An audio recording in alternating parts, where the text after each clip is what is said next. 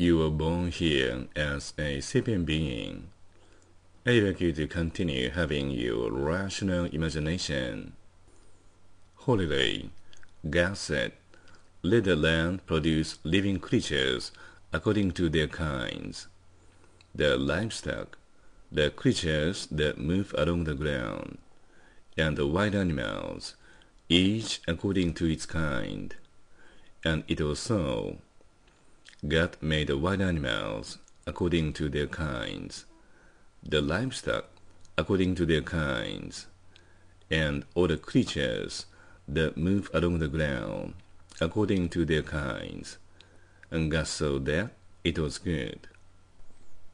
Then God said, Let us make mankind in our own image, in our likeness, so that they may rule over the fish in the sea, and the birds in the sky, over the livestock and all the wild animals, and all the creatures that move along the ground.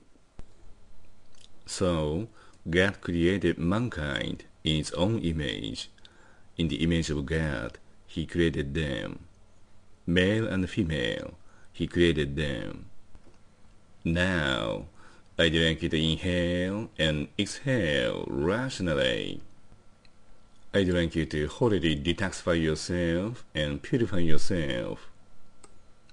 It is written in Holy Scripture, God created mankind in his own image. In the image of God, he created them. Male and female, he created them.